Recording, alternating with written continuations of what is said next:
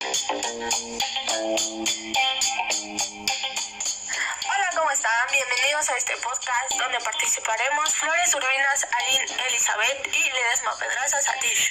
Bueno, en este podcast abordaremos el tema de la infancia, confianza versus desconfianza. En 1950, Eric Ellison, psicoanalista estadounidense, propone la teoría de las ocho. Argumenta que desde el nacimiento hasta la vejez pasamos por ocho conflictos de edades del hombre que marcan las bases de la psicología evolutiva.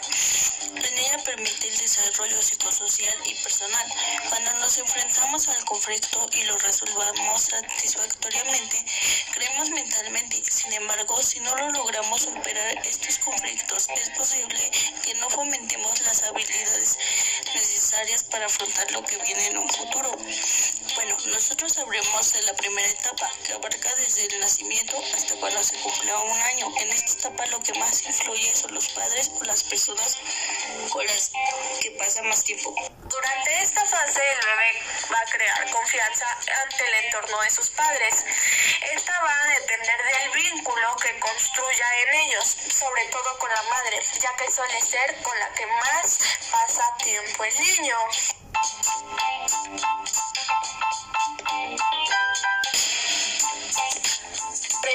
Soy Alesma Pedraza y yo les voy a hablar sobre el siguiente punto. Esto es lo que se conoce como vínculo de apego. Para definir mejor el apego es asegurar la salud mental de nuestros hijos. Para conseguir esta estabilidad debemos centrarnos en el origen, es decir, la concepción del mismo. Bueno, pues esta crianza, según esta crianza, los niños necesitan un vínculo emocional sólido para poder desarrollar su personalidad, de modo que su autoestima, seguridad y estado emocional en un futuro estarían determinados por la accesibilidad y capacidad de respuesta de su principal figura de apego.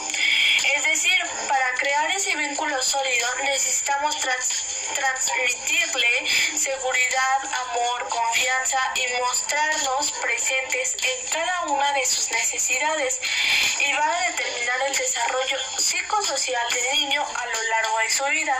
Bueno, si los padres no le ofrecen un entorno seguro y no satisfacen sus necesidades básicas y afectivas, el menor crecerá entre sentimientos de frustración y sospecha, así como sin esperar nada de los demás ni el mundo.